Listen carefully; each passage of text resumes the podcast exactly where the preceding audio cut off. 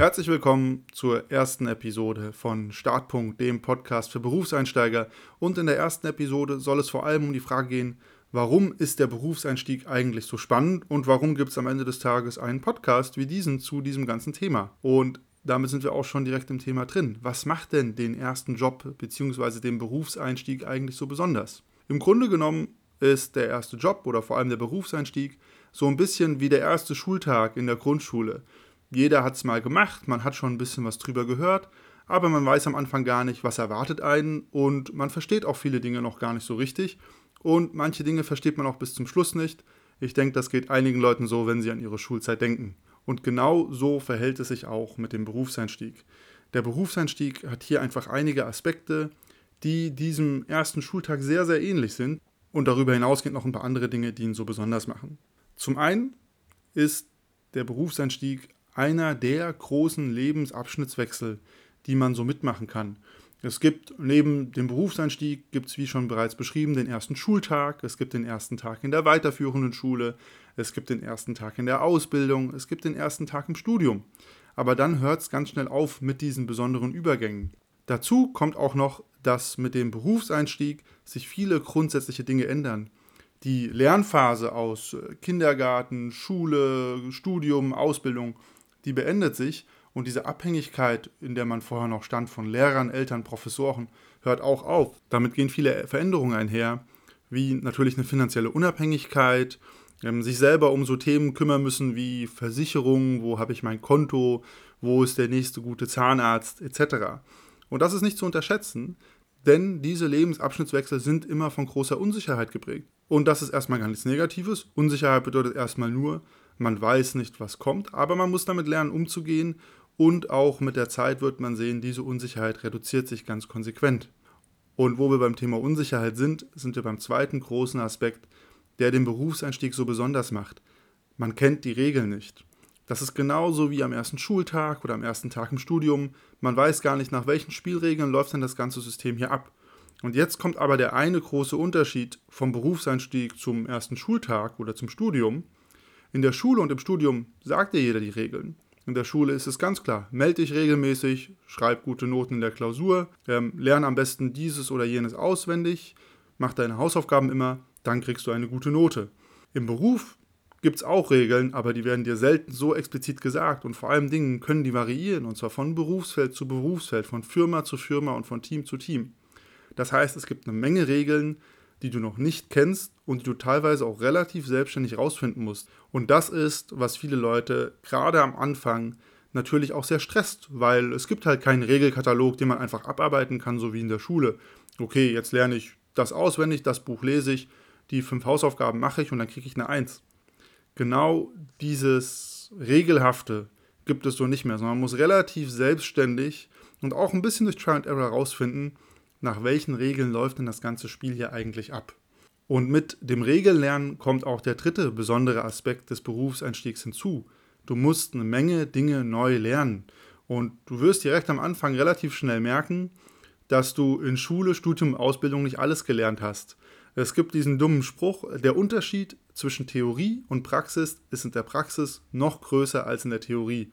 Und jeder Berufseinsteiger, der frisch von der Uni kommt, der wird das sofort merken, dass es einfach einige Dinge gibt, die laufen im beruflichen Umfeld anders, als man das vielleicht in der Theorie gelernt hat. Da sind wir auch wieder beim Thema Regeln. Nach welchen Regeln laufen gewisse Dinge ab? Und manche Dinge werden einfach anders gemacht, aus ganz pragmatischen Gründen. Im beruflichen Umfeld ist Zeit, Effizienz, Kosten sind häufig Faktoren, die dafür sorgen, dass gewisse Dinge ein bisschen anders oder vielleicht nicht ganz so wissenschaftlich gemacht werden, wie man das aus dem Studium gewohnt ist. Ist grundsätzlich nichts Schlechtes, aber muss man lernen, mit umzugehen und muss man auch lernen, wie, was genau bedeutet das eigentlich für die eigenen Tätigkeiten. Das ist der eine Aspekt des Neulernens, der Unterschied zwischen Theorie und Praxis. Hinzu kommt aber auch noch, dass heutzutage ganz häufig ein Training on the Job stattfindet. Das heißt, viele Berufe haben eigentlich keinen umrissenen Ausbildungs- oder Studiengang, den man machen kann, sondern erst im Job, im Beruf lernt man, was eigentlich alles dazugehört. Und meine Erfahrung soweit ist eigentlich auch, das wird in jedem Beruf zu einem gewissen Teil sein, egal wie spezifisch das Studium ist. Selbst wenn du Medizin studierst und weißt, du willst Mediziner werden, wenn du dann mal ins PJ kommst, ins Krankenhaus, stellst du trotzdem fest, dass es sich in echt nochmal ganz anders anfühlt als im Studium. Und schließlich deuten die bereits drei genannten Aspekte auf was führt das hin, was den Berufseinstieg so besonders macht. Das ist ein Lebensabschnittswechsel, du musst viel lernen, du musst dich an neue Regeln gewöhnen und schlussendlich bedeutet das auch, du musst Verantwortung für dich übernehmen. Denn mit dem Berufseinstieg kommt einer der bis dato größten Wechsel in deinem Leben, nämlich deine Unabhängigkeit. Du bist nicht mehr in so einem starren System von Schule, Studium, Ausbildung, sondern du bist jetzt komplett frei. Du kannst diesen Job machen, du kannst jeden Job machen. In der Theorie kannst du auch arbeitslos sein und keinen Job machen.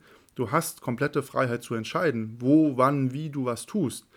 Und diese Freiheit ist am Anfang erschreckend und man muss sich auch daran gewöhnen, dass man sie hat, aber grundsätzlich geht damit was ganz Positives einher. Denn ab jetzt kannst du ganz frei bestimmen, was du machen willst, welchen Weg du gehen willst und welche Themen und Dinge dich interessieren und welche auch nicht. Ein weiterer Nebenaspekt von diesem ganzen Verantwortungs-, Lebensabschnittswechselaspekt ist natürlich auch, dass das ein weiterer Ablösungsprozess von deinen Eltern ist, wenn das nicht schon zu einem größten Teil geschehen ist. Aber einfach dadurch, dass du Verantwortung übernimmst, dass du finanziell unabhängig bist, dass du dich um viele Dinge selber kümmern musst, reifst du und entwickelt sich auch eure Beziehung zueinander weiter, was auch ein spannender Aspekt ist und im besten Falle sich ein bisschen so anfühlt wie Erwachsenwerden. Jetzt haben wir viel darüber geredet, was den Berufseinstieg so besonders macht. Und viele Aspekte klingen auch erstmal ein bisschen erschreckend. Also diese Freiheit, dieses komplett offene Spielfeld, vor dem man steht, da muss man sich erstmal dran gewöhnen und das ist gar nicht so leicht. Und dabei gibt es drei grundsätzliche Aspekte, die ich mitgeben kann, und die gelten auch nicht nur für den Berufseinstieg, sondern die werden dir, wenn du sie verinnerlichst, als echtes Mindset dein ganzes Berufsleben weiterhelfen. Der erste Tipp, offen sein fürs Scheitern. Und ja, das klingt wie ein dummer Kalenderspruch oder so eine Durchhalteparole und man liest das auch in jedem zweiten Selbsthilfebuch oder Karriere-Ratgebern. Und ich will auch gar nicht sagen, dass Scheitern super cool ist oder dass du versuchen solltest zu scheitern oder dass es Spaß macht, wenn man an irgendwas scheitert. Aber was ich aus meiner Erfahrung sagen kann, ist, Du wirst scheitern und das ist was ganz Natürliches.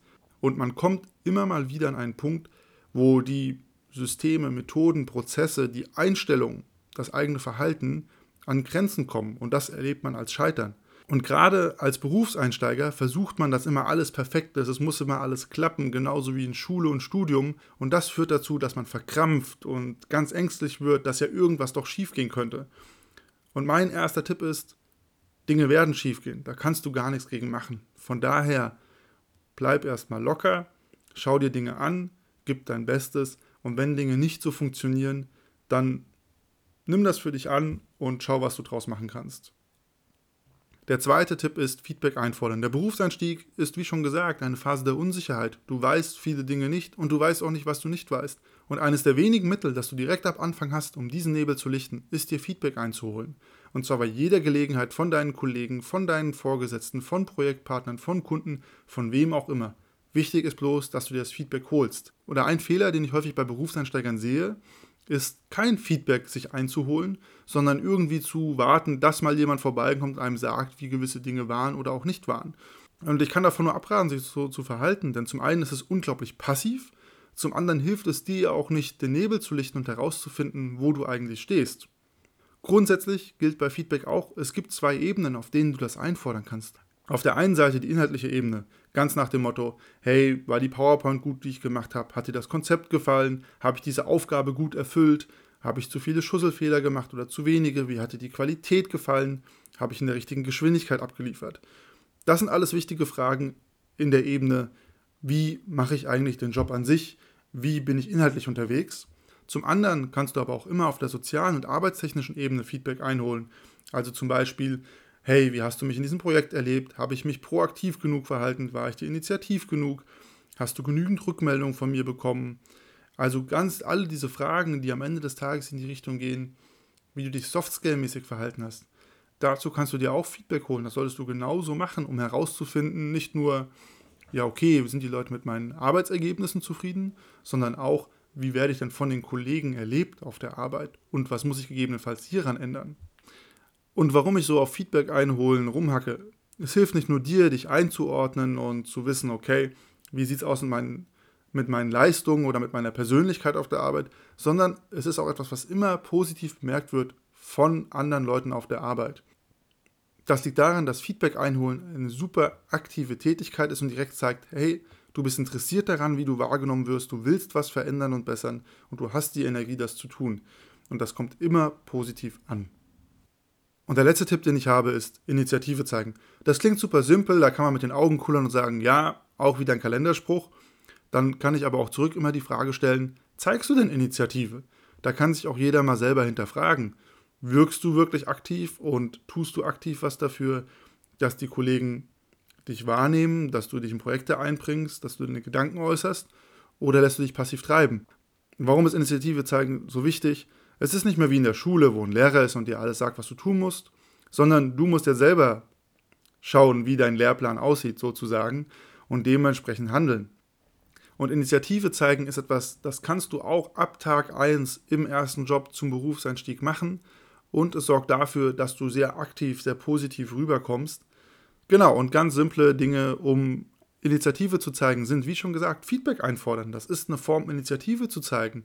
Aber auch wenn du Leerlauf hast, und das hat man häufig mal zum Berufseinstieg, weil vielleicht gerade niemand da ist, um einem Feedback zu geben für eine Arbeit, kann man immer sagen, hey, ich habe gerade Zeit, was kann ich tun? Kann ich dich unterstützen oder irgendwen anders? Gibt es ein Buch, das ich lesen kann? Gibt es einen Online-Kurs, den ich belegen kann? Also einfach selber proaktiv Vorschläge machen, was man gerade in einer Situation tun kann.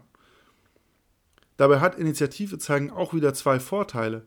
Zum einen du wirkst aktiver, also du wirst positiver wahrgenommen, weil die Kollegen wahrnehmen, da ist Energie bei dir. Und jemand, der so eine Energie zeigt, dem beauftragt man auch gerne mit Projekten und Aufgaben. Und zum anderen, rein psychologisch, das trifft sowohl für das Feedback geben als auch für Initiative zeigen zu, steigerst du durch Initiative zeigen dein Kontrollerleben. Das ist ja genau eins dieser Probleme, dass manche Leute zum Berufseinstieg oder im ersten Job haben, dass sie nicht wissen, was passiert, dass sie das Gefühl haben, sie sind ein Spielball und mit Initiative zeigen, mit Feedback einholen, da holst du dir Kontrolle wieder. Da kannst du dein Kontrollerleben steigern und das ist eine sehr, sehr positive Coping-Strategie, um mit diesem Stress und dieser Unsicherheit umzugehen. Dementsprechend kann ich das nur empfehlen, immer auch zu schauen, wo kannst du selber proaktiv Vorschläge machen, Ideen einbringen. Das war es mit Episode 1. In den folgenden Episoden werden wir zum einen konkreter werden, wenn es um ja, Bewerbungen, Vorstellungsgespräche, den ersten Tag, die ersten Monate geht. Und gleichzeitig wird es auch immer um die Frage gehen, was sind eigentlich wichtige Mindsets, die du an den Tag legen solltest oder entwickeln solltest, was sind Fragen, die du stellen kannst und was sind teilweise auch Dinge, die man einfach mal wissen muss, die einem sonst keiner sagt.